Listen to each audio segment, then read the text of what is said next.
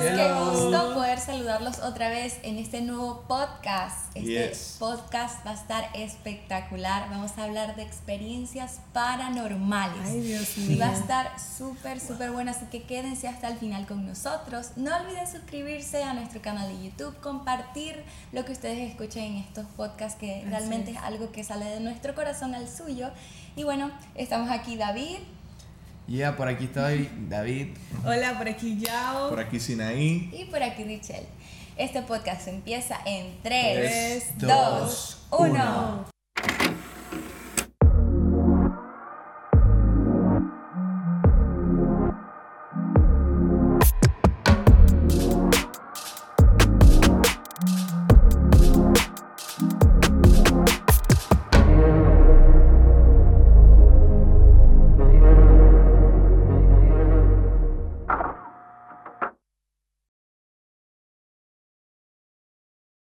Vamos a hablar hoy de algo sumamente paranormal, Y nuevo.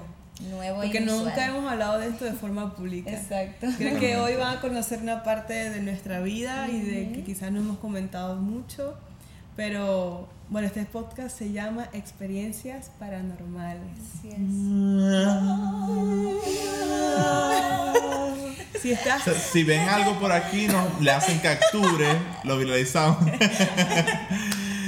Eh, sí. Si escuchan algo también por Spotify, ahí unos ruidos extraños. si están solos, Ponen el audio al El audio al revés. revés. Ponen el audio al no revés. vayan a hacer eso. Y entonces. Ey, no, confieso que yo hacía eso cuando tenía como 11 años que estaba el boom de, de que... De eh, Shakira, de que Shakira de canta. Shakira Yankee, da Yankee. Shakira es satánica. Y volteaban el audio y. No, se y escuchaba también, nada. Y también lo hacen con canciones cristianas. Con también. canciones cristianas. Eh, el, mensaje, el mensaje subliminal de Jesús Adrián Romero y le pone la Exacto. canción al revés y entonces uno solo en el cuarto. A, a las 3 de la madrugada, a las mañana. tres de la mañana. Con los audífonos. Por eso, si están escuchando este podcast solos a las 3 de la mañana, busquen una Biblia, por favor. La abren el Salmo 91. Porque aquí vamos a hablar cosas bastante eh, interesantes y únicas y fuertes que nos han pasado.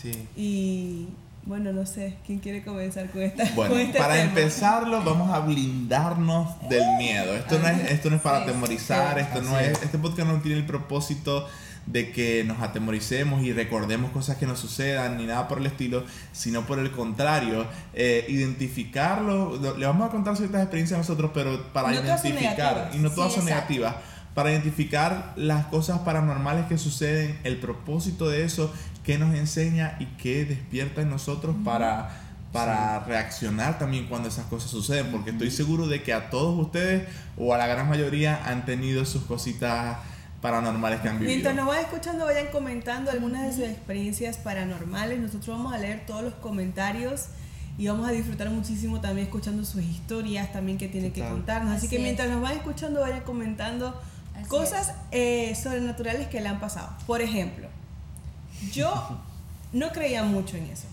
Porque realmente a mí nunca me ha pasado algo paranormal y sobrenatural eh, de, de- de una forma De ver, tangible. O sea, siempre había escuchado, eh, siempre había eh, escuchado de la abuela, que cuando ella vivía en el pueblo, algunas cosas sucedían y yo, ah, no creo que eso de verdad sea algo así. Sí. Porque la verdad a mí nunca me ha pasado, no sé a ustedes, pero a mí personalmente algo literal paranormal que yo haya visto literal, nunca.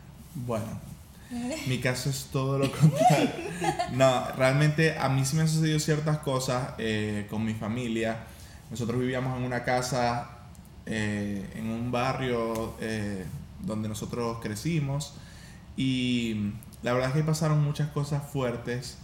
Eh, no voy a extenderme mucho en la historia, pero sí, sucedió algo muy particular Eso es un testimonio que hay que Sí. contar en otro en otro podcast. Totalmente. Y es que una persona se, no sé, en Venezuela diríamos se ensañó, se, Se afincó. se afincó, se... Se puso para hacer, sí, para hacer el mal. Para hacer el Se mal. puso y dispuso. Ajá, Exactamente. A mi familia y se descubrieron, se descubrió que esa persona nos estaba haciendo muchísima brujería, eh, hechicería de todo tipo. De hecho, incluso nosotros tuvimos que salir de la casa de las cosas tan horribles que nosotros vivíamos nos tuvimos que mudar. De hecho, ya lo último nos tuvimos que ir porque nos, nos dispararon la casa y Sí, o sea, nosotros eso, eso desató cosas, Cosas espirituales y terrenales. horribles, horribles. Todos Al final quedó como la casa embrujada del barrio. Exactamente. Es la verdad, es la verdad. Y lo loco es que nosotros vendimos la casa, incluso meses después, habían unos, unos materos o unas macetas. Macetas. Donde se pone la, donde la se ponen mata. las plantas. Y mi casa era de dos pisos y una maceta se cayó. Y a lo que la maceta se cayó y se partió del segundo piso, descubrieron que habían muñecos Entierros. vudú ¿Qué? con nuestros nombres. No. Y así muchísimas No. cosas más con fotografías de nosotros. O sea, una Bueno. persona que hizo muchísimas cosas, eh, digamos, terrenales, pues, para hacernos daño a mí y a mi familia. Y ese proceso de brujería, les confieso que la carga espiritual Wow. dentro de la casa, sin nosotros saberlo, era una cosa espantosa, era una cosa horrible, oscura. Nosotros todos, todos estábamos enfermos, ni siquiera había quien pudiera cocinar, porque me acuerdo que todos estábamos en cama de la cosa tan horrible que, que pasaban. Pero viste alguna vez algo, fue Ahí- verdad. Ahí quiero llegar. no ahí sé. quiero llegar. Fueron dos cosas que pasaron muy particulares y en una de esas es que yo estaba eh, en la computadora y yo estaba normal, así como de espalda y tengo atrás la puerta. Y en eso mi hermano entra y dice, Sinaí. Y yo de verdad no, no caía en cuenta. Y él como que me agarra, ven, vámonos de aquí. Y en eso él le dice a mi mamá, todo nervioso, que un señor tenía un hacha y que me quería golpear por atrás. Él lo vio. ¿Y qué Y yo estaba ahí. Estábamos ya adolescentes, como 14, de 14 a 12 años. Wow. Y también una vez mi hermano se despertó y le pregunté a mi mamá, a mi mamá que quién era el señor que dormía con él y no había ningún señor ahí. O sea, cosas como esas. Y una muy particular también que me pasó con mi hermano también es que en una de esas madrugadas yo siento que me están haciendo así en la espalda. Estaba acostado de ladito, estaba Sí, acostado de ladito. Y yo comienzo que me comienzan a tocar la espalda. Ajá, ah, pero explícale a, a los que están escuchando. ¿No? Como, como, si están Sí, rascando. como se estaba rascando la espalda. Y en eso en mi mente, yo digo, una cucaracha o no sé, Una algo así, rata, una rata, no sé lo que pueden sea. pasar. Y en eso me despierto y enciendo la luz y veo, y no hay nada en la cama. Y en eso veo, tal cual, una sombra de este tamaño. Bueno, los que me escuchan como de unos 30 centímetros, que pasa debajo de la cama hacia, digamos que salía, salió por la puerta y había una construcción después de esa puerta y todos los escombros, o sea, sonaban, bla, bla, bla. Inmediatamente yo lo identifiqué como un duende por la forma en la que yo lo vi. Qué rico. Ay, no. Por la forma en la que yo lo vi, lo Qué identifiqué. Y cuando yo se lo conté a mi mamá, mi mamá ya también había tenido experiencia con duendes donde ella sí lo vio tal cual. Tu mamá vio un Y duende. describió la vestimenta y cómo el... el, el Yo el testifico, monstruico. ahorita Ella lo que escuchó. fuimos a Venezuela, yo lo que te iba a comentar que Mi mamá ahorita contó la experiencia. en Venezuela, cuando fuimos, yo hablé mucho con mi suegra y ella me, me contó muchísimas de las experiencias que vivió en esa casa. Y una fue de que vio un duende, pero hasta me describió la ropa, cómo, cómo lo vio, Sí. cómo lo Es sentí, decir, que en tu todo. casa había una presencia maligna espiritual. Sí, bueno, esa, esa en particular del duende no fue en esa casa, pero la que yo viví sí, y cuando yo se la describí a mi mamá, ella me dijo... Ella la creyó, pues. Sí. Y yo despierto a Luis, a mi hermano, y los dos asustados, bueno, vamos a dormir juntos porque de verdad, no- de verdad era imposible que fuera una rata o, o una iguana, no sé, cualquier cosa que... Dios. Yo sé que fue algo paranormal que ahí se vio y también por la consecuencia general de todo lo que estábamos viviendo en la casa. Y recuerdo algo muy particular, ya para traer un poquito de luz a, a todas estas cosas oscuras que han sucedido. Eh, recuerdo que en eh, ese tiempo fue propicio para que nosotros buscáramos de Dios, buscáramos la iglesia, buscáramos una salida, porque era algo que, literalmente el, el- el pozo se hacía cada vez más hondo, o sea, lo, cada vez eh, nos hundíamos más, estábamos tocando fondo, cuando creíamos que estábamos tocando fondo era más fuerte la situación Wow. eh, en todos los sentidos económica, de salud. Y recuerdo que yo tuve un sueño cuando de las primeras de mis primeras experiencias con Dios, donde yo veía, donde yo como que me desperté y estaba en mi casa, tal cual, recuerdo la experiencia muy vivida, y yo veía la cantidad de demonios y de sombras y de cosas de tinieblas malignas, era algo muy pesado, que se congruían así, bueno, yo te lo conté en estos días esa experiencia, en, como en un gato negro, y sabemos que el gato negro significa brujería. Y en eso yo lo reprendo, lo echo fuera y sale por la ventana y entra la luz. Y literalmente después de esa experiencia, a pesar de que nosotros no fuimos de esa casa, fue otra sensación. Wow. Y... Qué y- heavy. Sí, no, no, no. Ay, tengo otra buenísima. Tengo otra muy buena. Una vez, un niño muy cercano a mí con su mamá eh, me dice, acompáñame, que lo quiero, lo vamos a llevar a, a la iglesia católica para que el cura Le eche el agua le- bendita. Le, eche el agua bendita. Eso se ve porque- mucho en los barrios también donde, donde, Sí. donde uno ha crecido en Venezuela, en nuestra ciudad. Que Porque... el cura haga este tipo de cosas. Exacto, porque tiene mal de ojo. Y en eso nosotros vamos y no sabíamos bien dónde era que vivía el cura porque no estaba en la iglesia. y en eso nosotros llegamos a una casa y está un señor en una parada de autobús y le vamos a preguntar por el cura. Eh, señor, ¿usted no sabe si por aquí vive el cura tal nombre? Y en eso él dice, ¿pero para qué lo buscan? No, porque necesitamos, el niño está enfermo y queremos que el cura rece por él. Ah, pero yo les tengo la solución, dice el Señor. Uy. Y nosotros, ¿cómo así? Y el Señor tenía sus maletas, o sea, ese estaba, lo, lo habían botado de la casa donde estaba. Y él dice, entren aquí y nos mete hacia su, la que era su habitación, que era una cosa espantosa, oscura. O sea, era un brujo. Era un brujo. Qué Wow. horrible. Y a lo que yo nos vemos allí ya en la situación, que él comienza a decir, eh, tranquila, o sea, yo te lo voy a hacer como un servicio. Nosotros en la ignorancia, y me imagino que ella también, En la, des- la desesperación. la desesperación de tener su hijo enfermo, ella dijo, bueno, si algo va a pasar aquí, que pase, ¿no? Y yo estuve ahí presencialmente, o sea, en la misma casa del brujo.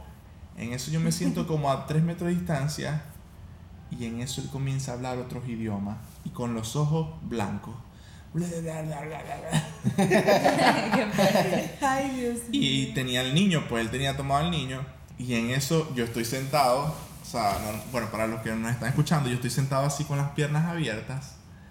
Y en eso el tipo viene y me dice, cuando ya estaba muy intensa la situación que le estaba gritando, él dice, cierra las piernas porque se te va a meter aquí. ¿Qué? No puede ser. Y en eso hizo así, ¡guau!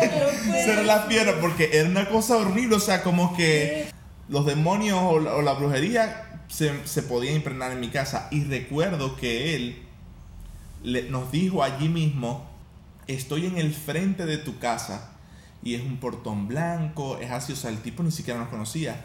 Y él dijo, y ni siquiera puedo entrar de la cantidad de brujería de alto rango que hay dentro de esa casa. Qué Wow. fuerte.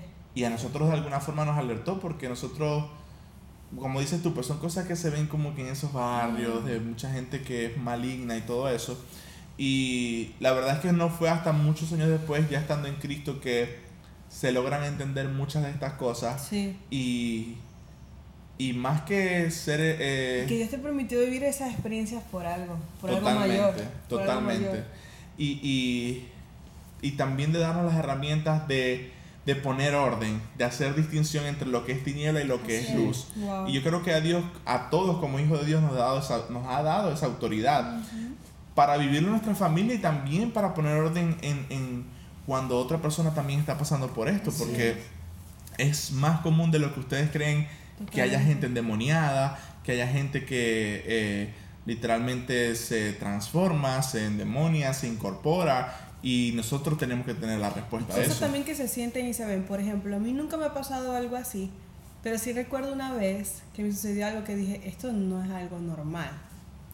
Que yo no sé si alguno de ustedes, déjenme en los comentarios, si alguno de ustedes de repente se ha parado a las 3 de la mañana sin sentido alguno. Mm, Esa es la hora. A mí me pasaba eso muchísimo. O sea, estaba dormida y de repente abría los ojos y eran las 3 de la mañana. Eh, eso me pasó, me pasó hace mucho tiempo, tendría yo como 12, 13 años.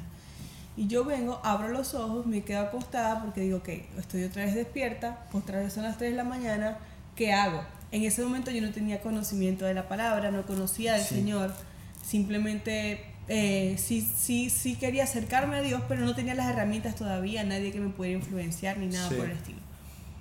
Y sí tenía un poco de conocimiento de quién era Dios para mí, para mi vida. Y en ese momento yo abro los ojos y digo, eh, no recuerdo si hice una oración, algo muy sencillo, pero yo sentía miedo. Y esa creo que es una de las particularidades de lo que hoy vamos a hablar, cuando sentimos miedo y cómo eso nos puede afectar también en el mundo espiritual. Sí. Sí. Yo abro los ojos, veo que son las 3, me arropo toda porque me da miedo que otra vez me levanto a esa hora y de repente sin ningún motivo alguno de la, de la biblioteca que tenía dentro de mi cuarto, o sea, como un gavetero, se caen, eh, se caen dos cuadernos, se caen cosas que no tenía sentido que se cayera exactamente en ese instante. Bastante, wow. Cuando yo escucho que algo se cae, yo digo, aquí hay alguien. Y se me eriza la piel porque literal en ese momento dije, aquí hay alguien. Y aunque no conocía al Señor, lo vuelvo y repito, algo en mí se activó y se hizo fuerte y fue reconocer que yo era una hija de Dios, de que lo que sea que estuviese allí para molestarme, para perturbarme, no podía hacerlo. Lo que hice fue una oración, me cubrí con la sangre de Cristo, me cubrí con la palabra de Dios, con, lo- con el poco conocimiento que tenía y sentí paz y tranquilidad. Pero fue una de las cosas que en ese momento me sucedieron que no fueron normales, que yo dije, ¿cómo algo se va a caer? Exactamente cuando abro los ojos, cuando son las 3 y cuando siento miedo y siento presencia de algo maligno. No sé si a alguien más le ha pasado algo así, Bueno. si viste una, una vez algo así. Eh, a mí me ha pasado muchas veces que, que me, me despierto de un sueño muy fuerte y me, no me puedo mover, o sea, no puedo mover ninguna parte de mi No, cuerpo. eso es horrible. Eh, y, y mentalmente, bueno, una vez ni siquiera me, o sea, tenía como las fuerzas como para hablar. Y, Wow. y o- oré en mi mente, pero la mayoría de las veces lo hago cuando eh, hablo, o sea, y oro. Y, y ma- la mayoría de las veces que me ha pasado ha sido así. Pero esa no es la, experiencia que quería contar. La experiencia que quería contar era que, bueno, yo nací en un hogar cristiano, eh, pero nos mudábamos mucho. Eh, nos mudamos a una casa que está en un barrio. eh, y bueno, o sea, no, teníamos realmente pocas opciones. Veníamos de, de ser perseguidos de donde veníamos, etc. Y mm, nos metimos allí, pero como alquiler. Esa era una casa que nos la alquiló una señora y anteriormente estaba alquilada a otras personas. Claro. La cosa es que desde que entramos a la casa, nosotros sentimos la carga y, Espiritual. y es una cosa que uno ve como todo muy oscuro. Sí, Sí. claro. O sea, yo veía las paredes y las veía negras, además de que la pintura era verde oscura. O sea, ya se pueden imaginar, era de Sí. verdad muy, muy, muy feo. Pero no teníamos opciones, por eso mismo que, que decía de los recursos, etc. Y bueno, nosotros tomamos la decisión y nos quedamos con, con la casa. Pero desde que la, la señora se fue, nosotros nos miramos todos y dijimos, Aquí se siente demasiado fuerte, o sea, todo. Y desde que empezamos a orar, fue de verdad a guerrear. Y, y bueno, recuerdo cómo mi mamá tuvo una experiencia de, de, de enfrentarse con, con un hombre, demonio. un demonio, eh, pero era en forma de hombre y era muy alto. Y, era, y tenía como imagen como de ser una persona como morena. Eh, oramos y tal y sentimos la paz, pero después de que pasó un tiempo, nos cuentan vecinos que ahí vivían babalaos Wow. Wow. y que eran literalmente personas altas, de piel oscura, eh, que, que vivían en esa casa. Pero lo más loco es que, ok, sí pasó esa experiencia, pero ahí también vivimos experiencias tan increíbles de que realmente eso sucedió con el propósito de que eso se convirtiera una iglesia. Wow. Porque, eh, bueno, sí, ahí fue donde también orando con mi familia, eh, con amigos que, que formaban parte de la familia, vi como literalmente un ángel de verdad, no lo estaba buscando, yo no, Dios mío, quiero ver un ángel. Sí, te- tenía, Dios mío, quiero ver un ángel, quiero ver un ángel. Ay, ay, eso es un ángel, eso es un ángel. No, no, no es un ángel. Cerrando los ojos así. Ese no es un ángel, ese no es un ángel. Y entonces, así entre los. Sí, yo creo que es. No, no fue así, de verdad. ¿Qué edad tenías ahí cuando Eh, no sé, tendría como. Seis años. Siete. No, no, tendría como 12 años. Ah, estábamos grandes. Estaba más grandecito. Eh, y, y bueno, estábamos orando y, y todo eso. Cuando de, de verdad, de la nada, yo alzo mi mirada y veo como, como una persona de, de bien parecer, muy pero muy alta. O sea, de verdad les digo que el marco, supongamos que el marco de la puerta era hasta esta altura y sobrepasaba el doble de, de esa altura. Wow. Entonces, luego de que yo veo ese ángel y veo así como el techo de mi casa, había como un manto rojo sobre, sobre cada uno de los que estábamos orando ahí. Qué lindo. Y yo me derramé, me derramé literalmente a llorar. Y luego eh, hacíamos servicios fuera de, de la casa, en la calle, y venían personas drogadictas, eh, eh, mujeres de la prostitución, personas que, que venían, que ahí vendían drogas, o sea, Wow. era Wow. muy fuerte. Y todas esas personas eh, aceptaron a Cristo, asistían cada domingo en la noche en, en esa iglesia y de verdad Todo fue, fue con propósito. Fue demasiado increíble. Yo Increíble. eh, creo que una de las experiencias que yo viví desde niña, eh, yo nunca, realmente nunca he visto eh, Literal. físicamente, literalmente, eh, cosas del mundo espiritual, cosas oscuras del mundo espiritual, ni tampoco he visto ángeles como tal, pero sí me ha tocado ver en sueños el mundo espiritual y. Dios también me ha mostrado muchísimas cosas eh, en sueños. Pero eh, lo que quería comentar era que hablando del temor y hablando del miedo, yo desde niña eh, tuve un trauma que cuando era pequeña mm, mi nana me encerraba en el cuarto oscuro y mientras mi mamá se iba a trabajar, ella me encerraba en un cuarto oscuro y de ahí no salía hasta que mi mamá llegaba. ¿En serio? Y yo pasaba las 4 o 5 horas gritando de miedo porque ella me encerraba en un cuarto oscuro. Yo tenía como 2, 3 añitos de edad. Mi mamá la descubre cuando llega a casa porque escuchó mis gritos y bueno, eso de ahí se acabó. Pero yo quedé, a lo que quería llegar es que yo quedé con mucho temor desde esa vez La oscuridad. a la imagino. oscuridad, horrible. Wow. Y desde niña yo veía muchísimas cosas en sueños, o sea, tenía, sufría de muchas pesadillas, sueños horribles, eh, sentía presencias alrededor, o sea, el temor llenó mi mente de una forma de niña que, y, y eso que mis padres eran pastores y mis papás, de verdad Dios los usó mucho para, para traer esa libertad a mi corazón.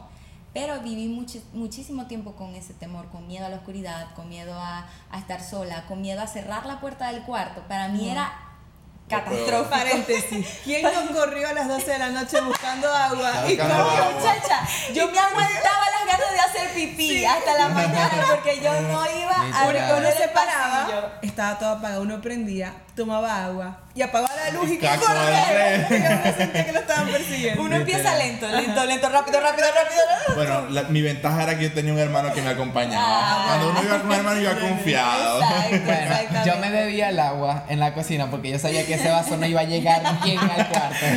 Ibas a botar el agua así. Pero Exacto. literalmente eso lo viví. Bueno, es que ajá, eh, mi mamá era. Yo le contaba todo a mi mamá y mi mamá me ayudaba demasiado. Pero mi mamá me decía: cuando eso te pase, te vas a voltear. Teniendo el miedo que tengáis. Exacto. Está bueno. Y le vas a decir lo que tenéis que decir. Entonces yo me, yo me volteaba y le decía, deja de perseguir. y entonces me volteaba con mucha seguridad y caminaba tranquilo. Exactamente. Mira, y no, y uno se ríe ahorita, pero realmente la lucha. forma en la que yo pude enfrentarlo fue así. Y sabes, Eh, me encanta porque la palabra de Dios habla de la autoridad que nosotros tenemos como hijos y dice, quiero leer aquí rapidito, Eh, en Lucas 10, 19 dice, sí, les he dado autoridad a ustedes para pisotear serpientes y escorpiones y vencer todo el poder del enemigo. Nada les podrá hacer daño. O sea, la palabra es sumamente Me clara con lo que pasa en el mundo espiritual. Y con este podcast queremos abrirles la oportunidad de que si no creen en el mundo espiritual, crean. Realmente el mundo espiritual es real. Existe. Aunque no lo y es más real que nosotros mismos, que lo que podemos palpar con nuestras manos. Y que el Señor nos ha dado autoridad sobre toda tiniebla, Así sobre es. toda potestad, sobre todo principado que quiera venir a hacernos daño y eso es totalmente real. Yo recuerdo que pude vencer ese temor enfrentándome al temor, enfrentándome a la oscuridad eh, misma. Recuerdo que mi papá me encerró con él en el cuarto oscuro y me, me tenía ahí- era tan fuerte que él me encerró con él en el cuarto una y yo temblaba, temblaba de miedo. Wow. Y él después de un rato me dijo, no hay nada que te pueda hacer daño, porque estoy aquí contigo, me dijo. Y así, como yo estoy contigo, aun cuando yo no esté, así quiero que veas que el Padre Celestial está contigo en la oscuridad.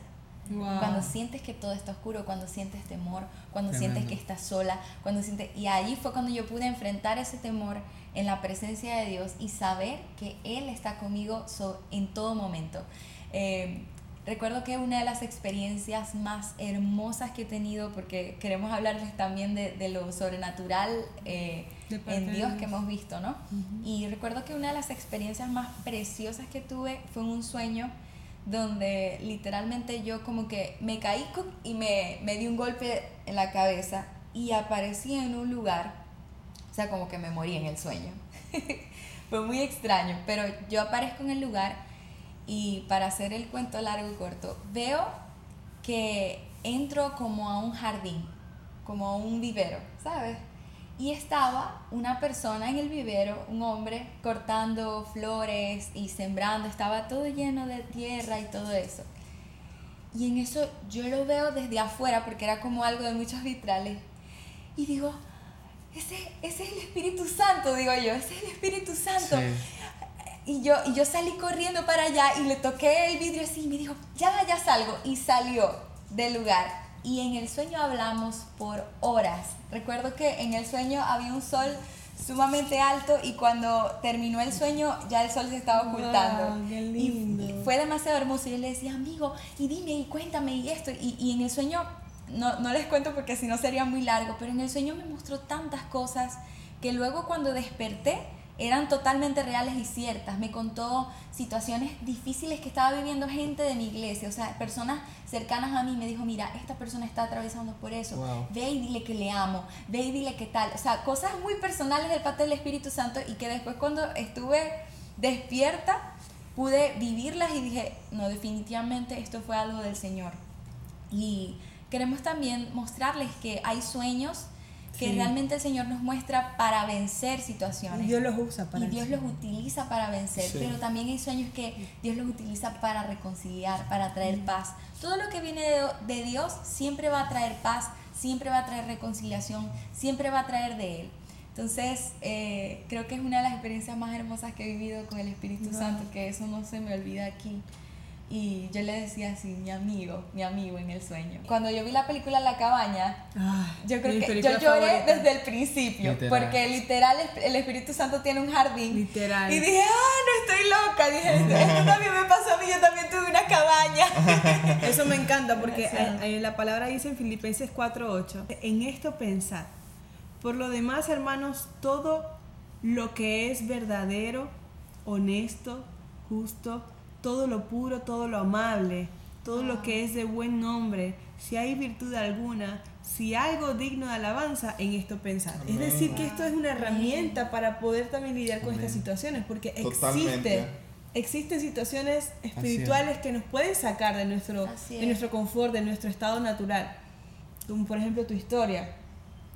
Eh, qué difícil fue ese proceso, Ujú. pero Dios lo hizo con un propósito y también activar espiritualmente algo en ti. Totalmente. Sí. Pero también porque te mantuviste pensándolo en lo bueno, en Lo lo, que bueno. Dios tiene para ti, en lo amable, en lo puro. No te, no te, no te dejaste per- ah, eh, de- no te dejaste llevar por esta situación y decidiste creer que esto era lo único. Tomaste tu decidiste posición en como luz. hijo de Dios.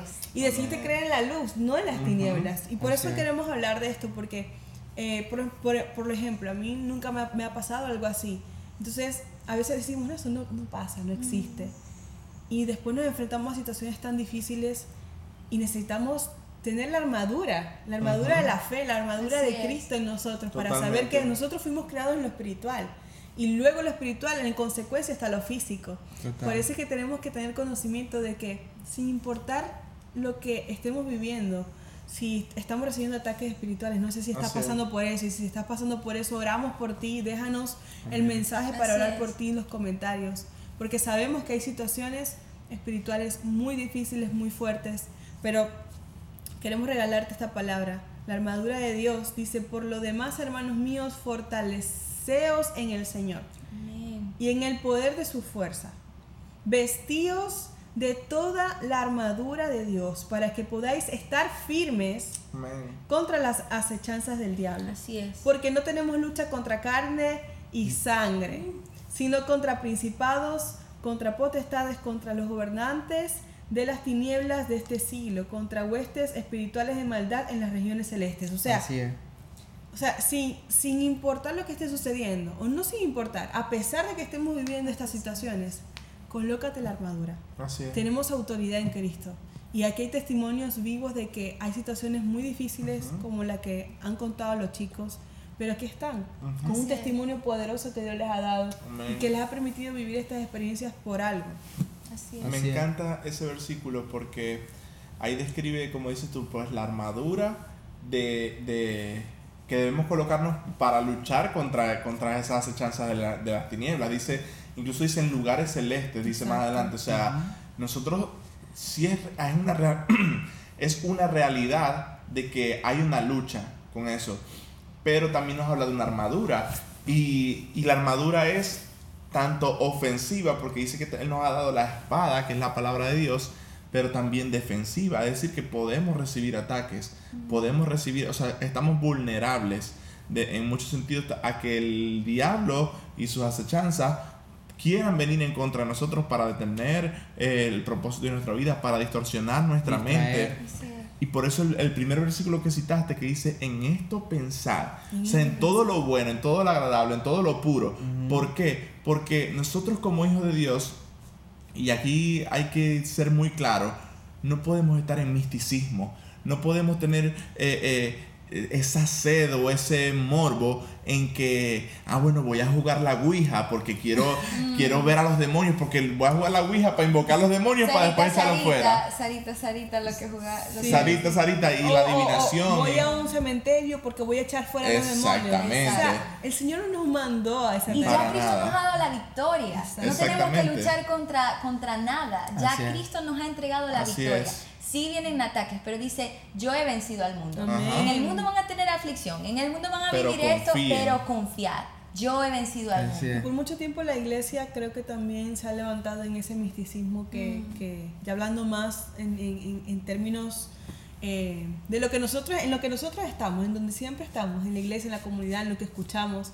Y por mucho tiempo escuchamos eh, ese nivel de misticismo donde siempre estamos guerreando con el diablo. Y se movió esto, Sí. y el diablo hizo esto. Ah, No, que se El metió el diablo en la el casa. diablo es más, es- está, está más adentro de tu casa que el propio, que el Exactamente. propio Dios. Y ven Sí. demonios y no ven ángeles. No, o sea, a, mí me, a mí me da, perdón, a mí me da risa porque mi abuelita es una mujer de Dios de verdad, pero a veces yo siempre lo cuento como chiste porque ella, ella siempre dice, por ejemplo, se le pierden las llaves y dice, ya, el diablo me escondió las llaves. Ay, no. O, o cosas así locas, pues como que Sí. el Señor reprenda al diablo, que quieren hacer esto para que, para que pierda la fe, para que pierda porque la... ese es el lenguaje de la iglesia. Sí, y realmente también es, es- es como nos decía uno de nuestros pastores, ni siquiera ellos tienen la legalidad que Cristo sí nos dio Así con este es, cuerpo que así tenemos. Así es. Ellos ni siquiera tienen la legalidad de, de poder venir en contra de lo que Cristo hizo legal. Así es. Y que hay cosas que son manifestadas también, ¿sabes? Eh, a veces pensamos que el mundo espiritual nada más es lo visible, lo feo, lo paranormal, Sí. pero el mundo espiritual está en nuestra mente. O sea, a veces hay cosas que quizás no son tangibles o paranormales, pero que están sucediendo dentro de nosotros, que también tenemos que hacerle frente. Así que es. Cristo nos dio la autoridad para vencer la tentación, que Así Cristo es. nos dio la autoridad para vencer todo eso que está atacando nuestra mente, todo eso que está atacando nuestro corazón, porque como decíamos hace rato, yo quizás no tuve una experiencia paranormal, pero, Pero lo mío miedo, sucedió en mi mente. mente, el miedo, Estaba claro, el miedo paraliza. dentro de mí. Entonces eso también es una actividad paranormal en nuestro ser que debemos vencer. Y es muy bueno reforzar eso porque muchas veces le abrimos la puerta nosotros mismos a ese tipo de cosas. Exacto. Voy a ver una película, aunque yo soy hijo de Dios, Ajá. voy a ver una película de miedo porque No, eso no, no me va a hacer nada. Yo no soy de Eso. esas, Pero- no nací ese día. Pero con eso. Al final de en la noche no puedes dormir porque tienes miedo. Exacto. O Porque porque dejaste- estás pensando en eso. Dejaste de entrar. Nos pasó algo nos parecido. algo, Nos pasó algo parecido de que justamente estábamos hablando de, No lo hagan. De, de ese tipo de cosas, nos pusimos a buscar videos y nos tuvimos que parar a orar porque realmente era demasiado David y yo, David y yo, para aclararlo. Una noche estábamos en eso y nos pusimos a ver en YouTube No de ser. curioso No digan que, que videos que no teníamos que ver y en eso De cosas después paranormales. de cosas Sí. paranormales y a las horas si no íbamos a orar Sinaí no está dormido todavía, ¿verdad? Y no Sinaí- estaba dormido vamos a orar Exacto, porque eso no es lo puro, no, no, eso no es lo amable. Exacto. ¿Qué te deja eso? Miedo. Exacto. Exactamente. totalmente Lo único que deja ese tipo de cosas es que el miedo entre por nuestros ojos y se quede en nuestra mente. Totalmente. O sea, no hay nada bueno que nos deje eso. Por eso es que la palabra es clara y concisa. Dice, pensad en lo bueno, en lo puro, en lo amable. Qué Totalmente. hermoso es Dios, que hasta en esas cosas nos, nos, nos lleva como de la mano, como un bebecito. O sea, mis hijos, o sea, piensen en esto porque aquí van a prevalecer. Esto es la luz. Aquí van a vencer. Exactamente. Aquí van a, a- a ser fuertes. amén Eso es algo hermoso. poderoso bueno chicos yo creo que ya eh, les dimos bastante material Yo no sé cuánto tenemos ya, no me No, sale aquí, creo el que ya tiempo. tenemos casi cuarenta y pico de minutos, pero es que este tema es demasiado es muy bueno. muy Demasiado. bueno Y no contamos muchísimas otras cosas que también hemos Sí, vivido. sí, sí. Vamos a dejarlo para otro capítulo. Pero nada, chicos, espero que esto les sirva de herramienta eh, de luz, herramientas de paz, en que seguramente muchas cosas que han vivido ahora quizás con este podcast les puedan dar respuesta y decir, Así bueno, es. esto pasó con un propósito para que yo ahora con mi autoridad de hijo de Dios pueda de- eh, eh, ser luz en medio de las tinieblas, echar fuera lo que tengo que echar fuera, poner orden donde hay desorden y esperemos que esto también tú lo puedas compartir con otras personas que tú sepas que también quizás han pasado por situaciones similares de hechicería, de brujería, lo que sea. Eh, te pedimos que lo compartas porque estamos expandiendo un mensaje eh, del reino de Dios, del reino de la luz, que sigue Amén. venciendo las tinieblas, que sigue poniendo en su lugar a, a todo esto. Y nada, también te invitamos a que te suscribas, a que te mantengas atento porque vienen cosas Sí. impresionantes, música nueva. ¿Qué más También viene? vienen, vienen demasiadas cosas hermosas. Déjenos en los comentarios también.